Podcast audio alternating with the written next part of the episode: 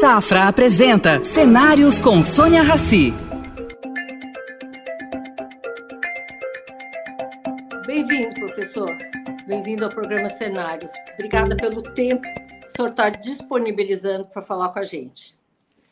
Vou começar Muito com uma questão. Vou começar com uma questão simples, professor. Quando é que o mercado brasileiro de carbono vai ser regulado? Olha, já, já começou a aparecer um marco legal alguns dias atrás. O Congresso aprovou um marco de regular o mercado é, governamental, quer dizer, uma regulação de todo o mercado de carbono.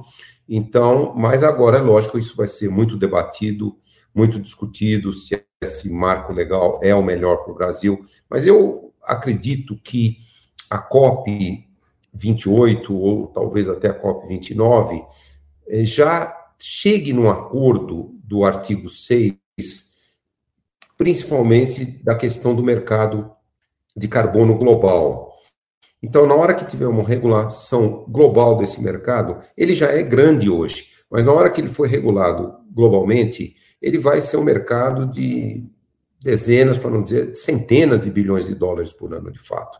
Então, os países tropicais, eles têm um enorme potencial nesse mercado, que são as regiões do planeta com maior probabilidade de restauração dos biomas, restauração das florestas. Florestas tropicais crescem muito rápido, removem uma imensa quantidade de gás carbônico da atmosfera através da fotossíntese. Então, eh, esse mercado no Brasil, ele tem um gigantesco potencial. Ele pode gerar por ano muitas décadas, principalmente a Amazônia, mas também restauração da Mata Atlântica, do Cerrado. Ele pode gerar 15 a 25 bilhões de dólares por ano por muitas décadas. Isso para todo o Brasil, para a parte desse, desse retorno pode ser até para os governos federais e estaduais nas suas áreas florestas de domínio público, mas também para o setor privado, o setor privado do agronegócio, tanto a agricultura familiar como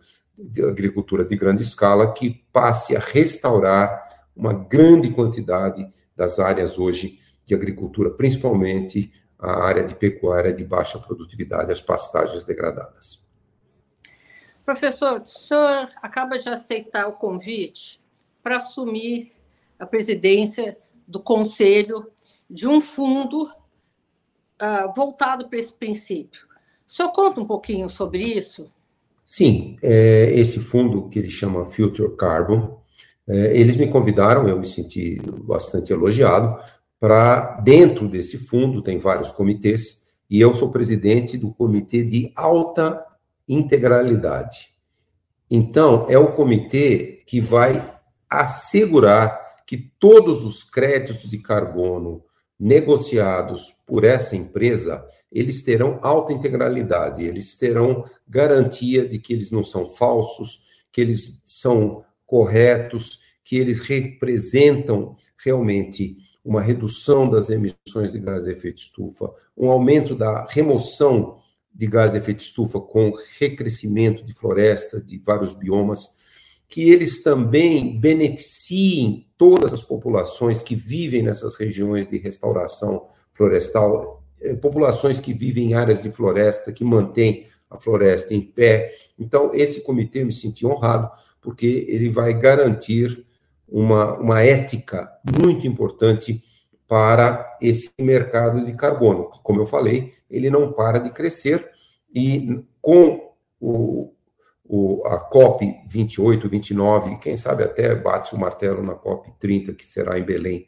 do Pará, em 2025, nós vamos ter um mercado de centenas de bilhões de dólares por ano e o Brasil tem uma condição de ser um dos maiores beneficiados por esse mercado de carbono. Uh, professor, explica aqui para o nosso internauta leigo o que, que significa a regulação desse mercado, porque já, já uh, existem vários fundos que já estão operando né, dentro do mercado, já fazendo negociações. Uh, fazer essas negociações sem a regulação é uma coisa correta? Como é que funciona isso? Olha, hoje tem muitos desses mercados surgindo, ainda que não haja uma regulação global e não uma regulação ainda no Brasil, mas que eles funcionam. Eles funcionam é, porque os métodos de validação e verificação, eles são muito rigorosos e eles só emitem o crédito de carbono com uma demonstração clara de que houve uma redução das emissões ou uma, um aumento da remoção do gás carbônico da atmosfera. Agora, Por exemplo. fiscaliza, professor? Se, eu queria entender quem é que fiscaliza isso. Porque, como não existe uma regulamentação, como é que existe uma fiscalização? Então, essa fiscalização ela é feita por muitos setores, é, in, in, inclusive são, às vezes, empresas ou são organizações não governamentais, ONGs, que estabelecem os mecanismos de validação e verificação. Eu vou dar o seguinte exemplo. Eu sou do conselho de um desses mecanismos, é o chamado arquitetura de transações RED+. Em inglês, Architecture RED Plus Transactions, ART, A-R-T. Então, esse projeto que é ART Tris, é, ele é um projeto que simplesmente existe para assegurar que um crédito de carbono colocado no mercado, ele é válido, ele, é, ele foi verificado. Então, por exemplo, o primeiro país. É, é uma esse... organização governamental? É uma ONG? Não. É, é uma equivalente, não é nenhuma ONG, mas é equivalente a uma ONG, é uma organização internacional que foi tá. financiada ah. pelo governo da Noruega e ela foi criada. E ela, o que, que ela faz? Ela tem um conselho de, eu sou um membro do conselho, são pessoas há muitos cientistas que o que, que nós temos que fazer? Nós temos que avaliar quando um país, esse mercado, ele é só para é, jurisdições nacionais e subnacionais. Então, não é um, um mercado pequenininho. O mínimo de área para você submeter nesse, nesse mercado do Art Trees é 20 mil quilômetros quadrados. Então, você demonstra Isso que é o tamanho em cinco do quê, anos... professor? 20 mil quilômetros quadrados. De Alagoas. Alagoas, tá. O estado de Alagoas. É. E você, então, um, por exemplo, o primeiro país a ter seus créditos aprovados e validados foi a Guiana. O que, que a Guiana fez? Ela mostrou que de 2016 para 2020, ela diminuiu o desmatamento. E aí, o que, que faz?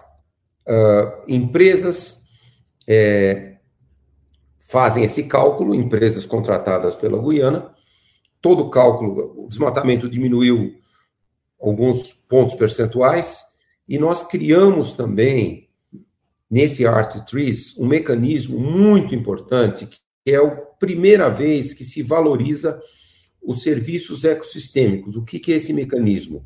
Ele chama alta áreas de floresta e baixa desmatamento, em inglês High Force Low Deforestation.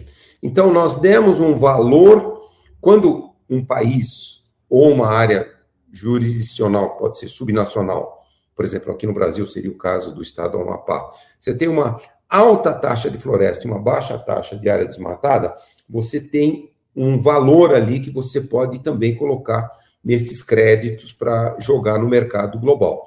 Então, essa, a Guiana tinha muita área de floresta e diminuiu o desmatamento. Então, isso foi feito.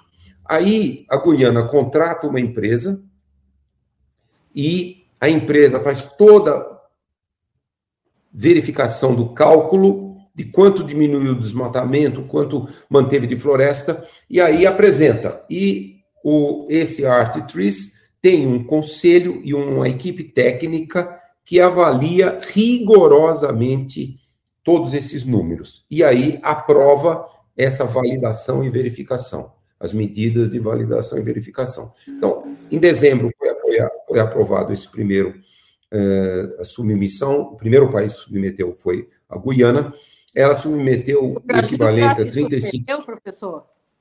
O Brasil já submeteu alguma avaliação desse tipo? Não. É, o Brasil... Não alguns três estados brasileiros estão entrando no sistema para submeter Amapá, Tocantins e Maranhão, que tiveram redução do desmatamento nos últimos anos. Por exemplo, o estado do Pará, que teve uma grande redução do desmatamento, em, agora está tendo uma grande redução, e também teve uma redução do desmatamento em 2022, o estado do Pará já estaria em condição de começar a submeter, porque teve uma ah. redução. Mesmo quando você pega os últimos cinco anos, já começa a reduzir as emissões o estado do Pará pode começar a se candidatar também. Então, o estado, o, o país das Guianas, ele conseguiu 20 dólares por tonelada, 35 milhões de toneladas, conseguiu mais de 700 milhões de dólares. Aí ele colocou isso no mercado, o nosso conselho aprova, porque foi feito com enorme rigor. E veja bem, Sônia, é redução do que já aconteceu. Não é tá. uma promessa de reduzir no futuro. Não é. Tá. É demonstrar que já reduziu. Então, conseguiu uma empresa do setor de combustíveis fósseis que comprou os créditos, 700, quase 750 milhões de dólares. Isso vai beneficiar o, o país, isso vai beneficiar também inúmeras populações que mantêm uh, esses benefícios, mantêm a floresta e, inclusive, o, o, a Guiana tem lá um desafio também, que é demarcar territórios indígenas, etc. Então, isso pode ser um, um volume muito bom. Então, se o Brasil, se o Brasil de fato for nessa direção, só o, o, possível mercado de carbono aí nessa faixa 20 e até o final dessa década vai atingir mais de 30 dólares. O Brasil, só com as áreas públicas, manter as áreas públicas, zerar o desmatamento, e restaurar áreas desmatadas nas áreas públicas, territórios indígenas, unidades de conservação, terras devolutas, terras públicas sem fim. Só essas áreas têm mais de 20 milhões de hectares desmatados na Amazônia.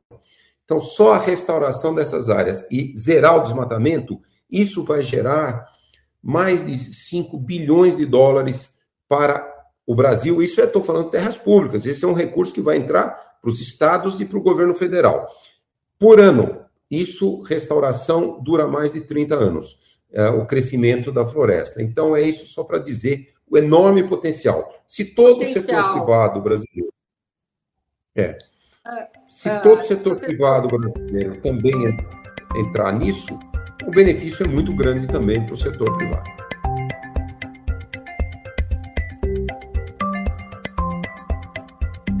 Professor, eu ouvi isso, não sei, vou confirmar aqui com o senhor, não sei se é verdade ou não, mas diz que o crédito de carbono hoje na Alemanha, que é o crédito que a Alemanha produz, vale muito mais que o nosso, cinco a sete vezes mais.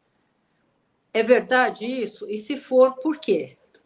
Olha, porque os países europeus eles entraram num acordo que já tem décadas de muita valorização e da obrigação de regular o mercado de carbono. Já estão regulados na comunidade europeia, já está regulado. Tá. Já está regulado há décadas. E aí, lá, quem emite, um setor que queima combustíveis fósseis, ele tem que compensar. Então, Exatamente. esse valor, na, na, na Europa em geral, na Alemanha também, de quem emite, tem que comprar o crédito de carbono. Esse valor já chegou na faixa 80 a 100 dólares. Esse então, é o então. mercado europeu que foi regulado. Então, esse mercado brasileiro, um dos aspectos importantes da regulação em escala nacional, é você colocar a responsabilidade por quem emite, por exemplo, o setor de combustíveis fósseis, é, em, em compensar suas emissões. E, e, e isso, na hora que isso regular, é, aí vai se descobrir qual o valor, o mercado, esse é um mercado, qual o valor que ele vai colocar. Eu coloquei aqui que na questão da restauração florestal, esse número já está chegando a 20 dólares. Que, que é bom, bom, né? Mas ficamos, para variar, um pouco para trás. Por que, que essa regulação está demorando tanto, professor? Por que, que esse, esse atraso, não sei se seria um atraso, enfim, o senhor pode dizer, na regulação? Agora, dia Olha, 15, foi em janeiro, né, que a Comissão de Assuntos Econômicos uh, aprovou né, a regulação, agora vai um debate para a Comissão de Meio Ambiente. Quanto tempo vai levar isso, professor? Nós temos que ser otimistas que uh, o Congresso vai, quem sabe, otimisticamente falando, esse ano ainda, aprovar a regulação governamental, a regulação uh, federal para todo o país. E, isso uh, demorou muito, demora muito em países em desenvolvimento, porque ainda existe esse, essa política de que os países ricos só devem criar o um mercado de carbono e, e os países em desenvolvimento, eles podem continuar emitindo muito e não ter que ter esse mercado de carbono. Mas isso não é verdade. Nós temos, por exemplo, o Brasil é o quarto maior emissor historicamente, desde meados do século XIX, o quarto maior emissor. 86% das nossas emissões foram desmatamentos e agricultura, ao contrário da China, 80% das emissões na China foram queima de combustíveis fósseis. Então, o Brasil hoje, comparado com China, com Estados Unidos, com outros países, é, é, Brasil e Indonésia são parecidos. Grande Nós parte das emissões. Quarto, no... quarto maior emissor. Nós fomos historicamente o quarto maior emissor. Atualmente nós somos o quinto maior emissor. Quinto maior emissor. Quem passou a e as nossas. Olha, o primeiro lugar hoje é a China, o segundo lugar é os Estados Unidos, o terceiro lugar a Rússia, o quarto lugar a Índia, o Brasil quinto, a Indonésia sexto. Brasil, Indonésia. Uh, Brasil e China, uh, Brasil, desculpa, Estados Unidos e China, juntos, são responsáveis por mais de 50% da emissão de gases de efeito estufa, não é isso? Historicamente, historicamente. Uh, então, vamos dizer, o terceiro lugar seria muito menor, o Brasil seria responsável por quanto em porcentagem? O senhor tem algum número em relação Brasil, a isso? A emissões, emissões brutas, o Brasil está responsável por quase 4%, emissões brutas. Mas tem que se pensar o seguinte: o mais eticamente falando. Inteiro. É 4% atualmente, quase 4%. Mas eticamente, a gente não tem que falar só do total a gente tem que usar o per capita, quanto tá. cada brasileiro, em princípio, né, pegar as emissões e dividir pela população. Quando a gente faz isso, o Brasil, em 2022, passou a China até. Emissão per capita do Brasil está acima da China.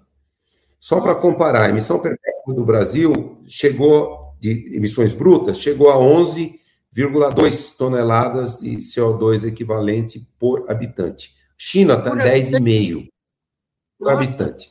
É. Não, mas não significa que a emissão é de cada habitante. Estou falando só de pegar a é, emissão é, global e, e, e, dividir pelo número total. A China está com 10,5, Estados Unidos 16,5, a, a, a, Alemanha nessa faixa também, 10,5, 11. Então, para você só ver isso, que as nossas emissões per capita, elas são muito altas, 75% Mas seria são... a maneira correta de ver isso, né, professor? É isso, a maneira então... correta é ver a emissão per capita, não é só ver o total. Ah, então, não nesse é o ponto, o Brasil tem emissões per capita muito altas, não temos nada que nos orgulhar.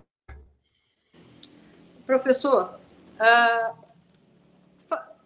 o senhor falou um pouquinho sobre uh, esse ART é uma, uma entidade norueguesa, é isso? Esse que sou. Não, é uma, é, é uma entidade internacional, a sede tá. dela é nos Estados Unidos, ela foi tá. financiada pela Noruega. Ah, tá. Eu queria entrar no assunto do fundo uh, que a Noruega patrocina aqui para o Brasil. Ele voltou né, a, a, a operar aqui no Brasil. Eu queria saber sua visão sobre por que parou e por que voltou? Olha, parou em 2019, no começo de 2019, em abril, porque o então Ministério do Meio Ambiente, bom, o governo federal acabou com aquele comitê orientador do Fundo Amazônia, COFA, Comitê Orientador de Orientação do Fundo Amazônia. Acabou. Então, os países doadores, os principais doadores do, do início do Fundo Amazônia, como eu falei agora, outros países querem doar. Naquele momento era a Noruega, com cerca de um bilhão de dólares, e, e Alemanha com cerca de 200 milhões de dólares, e tinha um pequeno, pequeno dinheirinho ali, uns 30 milhões de dólares da Petrobras. Os dois países principais doadores, eles não concordaram de ter acabado com esse comitê. Eles Veja não bem, queriam eles era... escolher, né? Quem, quem iria receber esses é, recursos, é isso? É, eles não aceitaram continuar com as doações se porque acabou. O Brasil não escolhesse o, quem para quem doar, não é isso? É, o, o, o, o, comitê não tinha mais o comitê orientando é para quem Isso. ia conseguir o, o apoio dessa do apoio do Fundo Amazônico, que é não reembolsável. Todas as atividades são não reembolsáveis. Então, houve esse desentendimento, os países prometeram não mais uh, doar recursos para o Fundo Amazônico enquanto não voltasse esse comitê, e esse comitê tinha que ter a representação de toda a sociedade, de toda a sociedade. Então, parou o Fundo Amazônia, o Fundo Amazônia ficou quatro anos sem abrir um único novo projeto. Ele só continuou os projetos que já estavam assinados antes, até 2018.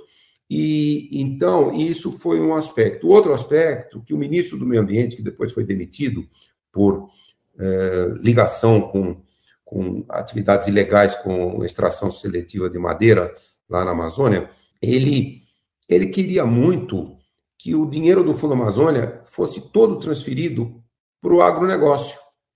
Então, esse, ele ficou propondo para os doadores da Noruega, da Alemanha, que quem fosse do agronegócio ganhasse um dinheiro para não desmatar. Então, isso não era a, a, a métrica do Fundo. Amazônia. Fundo Amazônia... Ah, agora, é. agora eu entendi. Porque e a, aí... a ideia era, a, enfim, pessoal da Europa, enfim, quem desmatou mais no mundo, financiasse aqui para não desmatar, né? É isso? É, mas. Mas, mas esse não mas era. Veja bem, não era não é... fundo, né? Essa não era, esse não era o objetivo do fundo, né? Não, e outra coisa também, vamos lá. Quando a gente pega desmatamentos da Europa, isso foi na Idade Média, há mais de 100 anos atrás. Então, por exemplo, os Estados Unidos, ele parou o desmatamento em 1911. E a partir de 1911 a 1911. No, na Europa, foi 1911. A partir de 1911, houve uma diminuição da área da agricultura e começou a ter restauração dos biomas naturais dos Estados Unidos. Na Europa, o país como a Alemanha, isso foi no século XIX que o desmatamento começou a diminuir. Então precisa tomar muito cuidado para não acusar. Lógico, lá atrás, na Idade Média, depois da Idade Média, houve muito desmatamento desses países. Mas eles pararam o desmatamento há muito tempo atrás. Hoje, desmatamento nos Estados Unidos, em toda a Europa, no Japão, na China. China é o na... país que tem o melhor está diminuindo. O maior projeto de restauração florestal, de aflorestamento, é na China. Então, precisa tomar um certo cuidado. É, não é o, o, que os países criaram o Fundo Amazônia é para evitar a gente perder a Amazônia. Evitar perder a Amazônia. Foram doações desses países ricos e, e portanto, é, são países que estão a cada vez mais diminuindo a área de agricultura e, ao mesmo tempo, aumentando demais a produtividade da agricultura. Todos esses países aumentam a produtividade. Estados Unidos, por exemplo, países europeus, Japão, então China também. Então, isso aí é investindo muito mais em ciência, tecnologia agrícola para aumentar a produtividade sem precisar expandir. O nosso agronegócio, historicamente, é expansionista. Eles querem primeiro a posse da terra. A posse da terra é um valor cultural não é o valor econômico. Uma pecuária superprodutiva, ela usaria menos de 50% de todo o território que nós temos. E produziria tanto quanto nós produzimos hoje. Mas, infelizmente, a cultura do setor é muito posse da terra. é o tamanho da posse da terra. Então, isso faz com que continue havendo uma enorme pressão de desmatamento dos biomas brasileiros.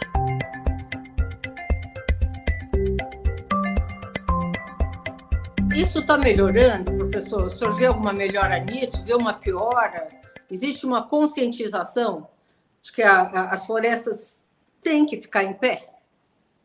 Olha, do ponto de vista científico, as florestas em pé, elas também tornam a agricultura mais resiliente aos extremos climáticos. Quando a gente claro. tem sistemas chamados agricultura regenerativa, nós temos agricultura regenerativa, você tem árvores crescendo, você tem uma cultura agrícola, uma pastagem aqui com o gado, você tem tudo circulado com, com o bioma natural crescendo, você diminui temperaturas máximas, você mantém mais água no solo, você aumenta os polinizadores das culturas agrícolas, você tem a sombra que o gado gosta muito, o gado com sombra ele é muito mais produtivo. Tudo isso é a chamada agricultura regenerativa, que você também reduz o risco da pecuária e da agricultura aos extremos climáticos. Você está beneficiando demais a agricultura e você está removendo o carbono. A agricultura regenerativa, você pode chegar a zero de emissões até emissões negativas. Essa agricultura absorve mais carbono do que, por exemplo, o, gado, a rota de metano e outros gases. Então, esse e essa agricultura é mais produtiva e também mais lucrativa. Nós precisamos dar escala para essa agricultura. Nós temos belíssimos exemplos no Brasil de agricultura pecuária regenerativa.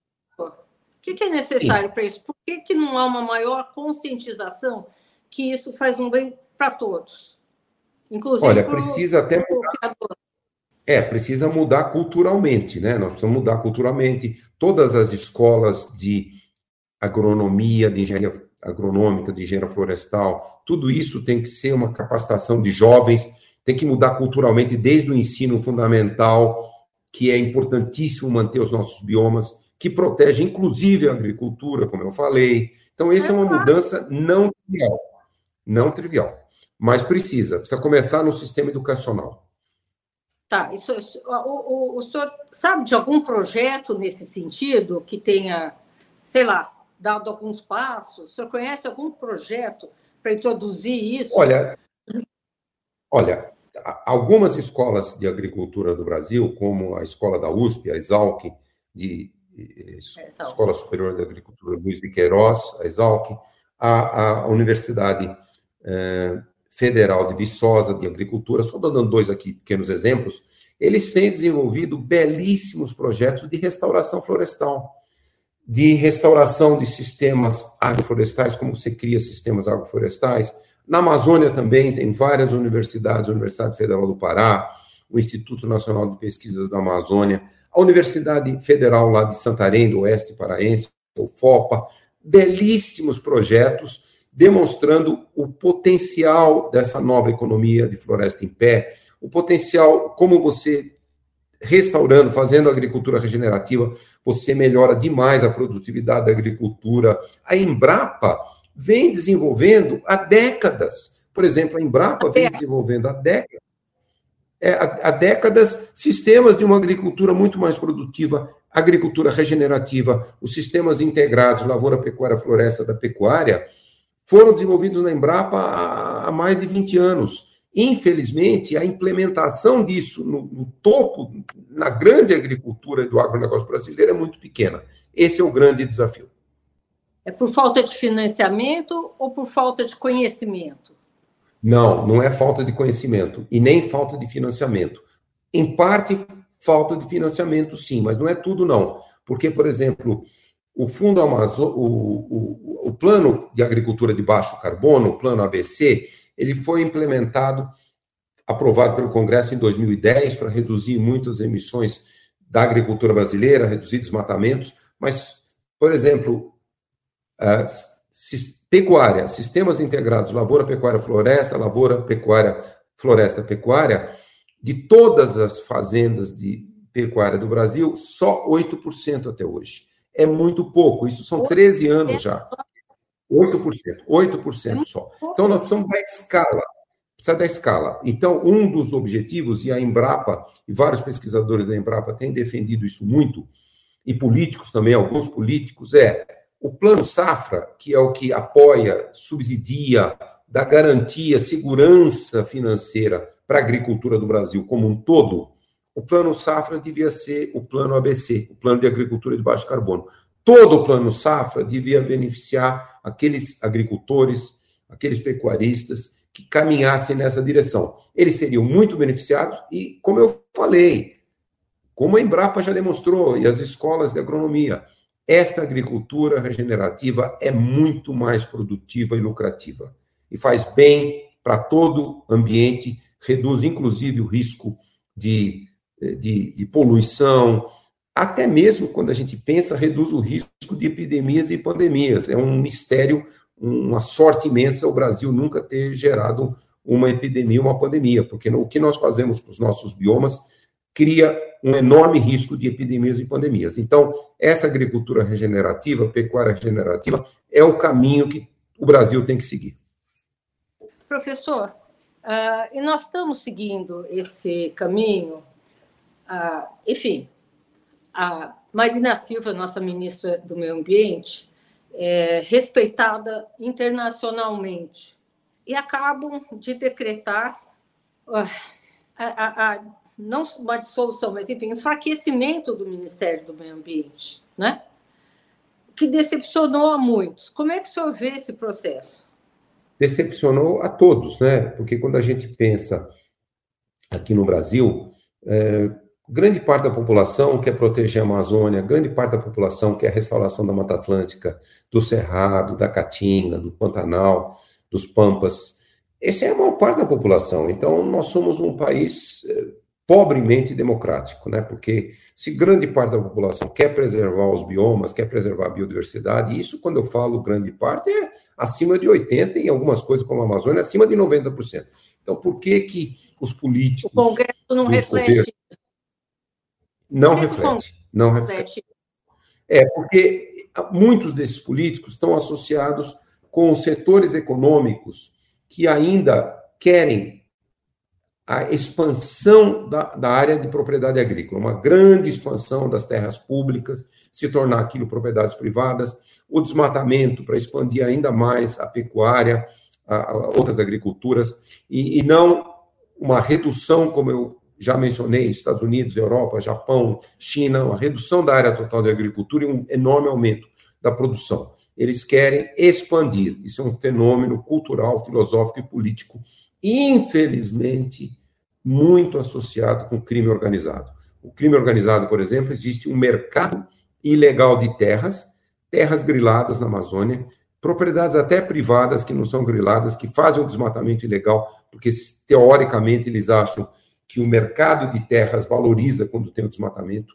Então, isso é temos que combater essa ilegalidade, esse crime ambiental, um enorme desafio e é um, também uma preocupação muito grande as políticas que a ministra Marina Silva começa a implementar agora, elas não receberam apoio do Congresso, eles querem, é, vamos dizer assim, voltar para trás, tirar o poder do Ministério do Meio Ambiente, do Ministério dos Povos Indígenas para preservar todos os nossos biomas. É um enorme risco. Vamos ver quem vai ganhar essa batalha.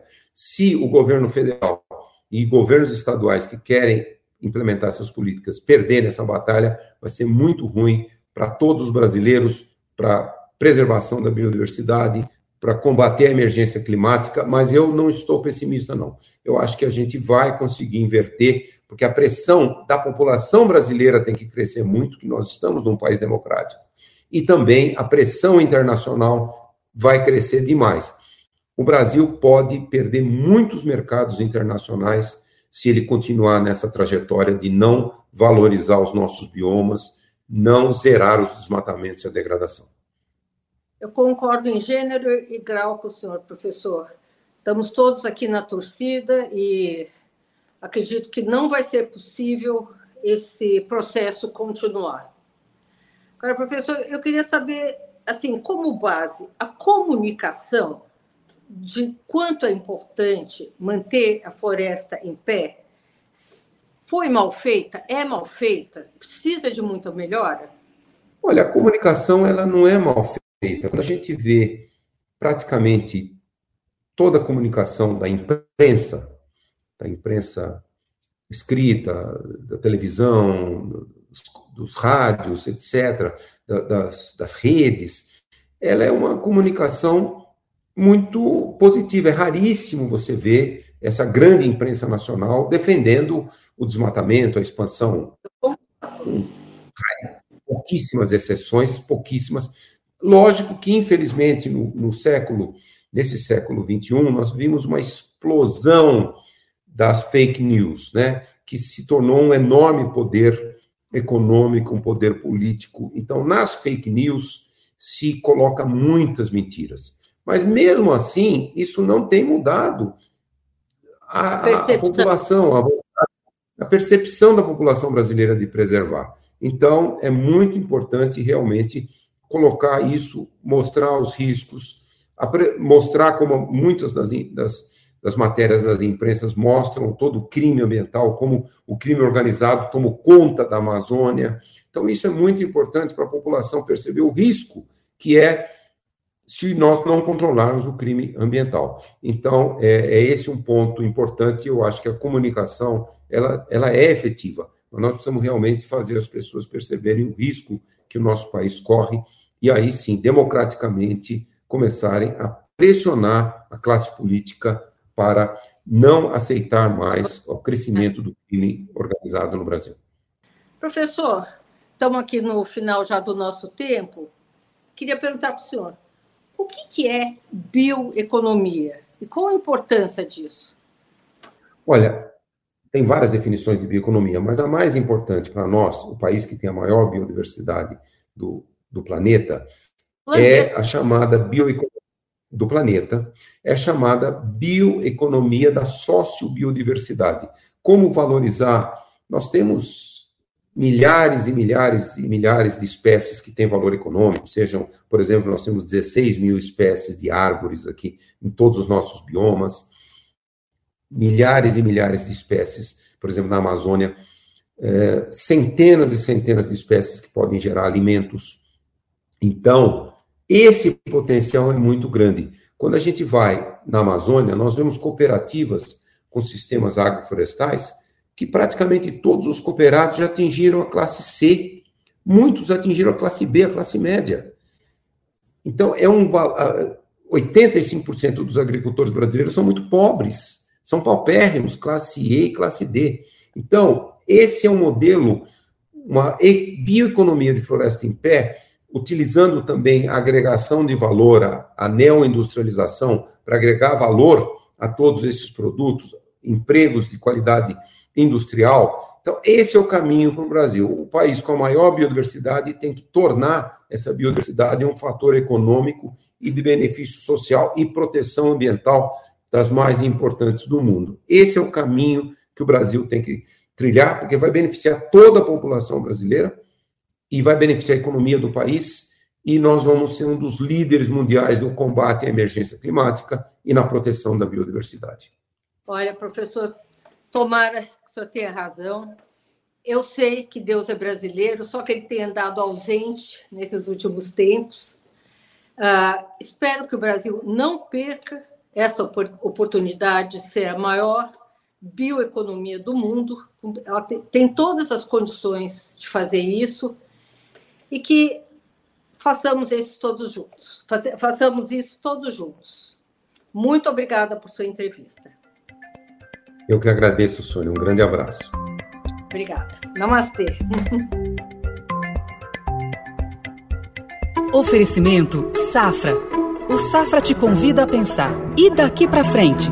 Estar onde se sente seguro, onde valores importam. Esse é um bom lugar daqui para frente. Daqui para frente, repense seus investimentos e conte com os especialistas do Safra. Abra sua conta e invista Safra. Saiba mais em safra.com.br.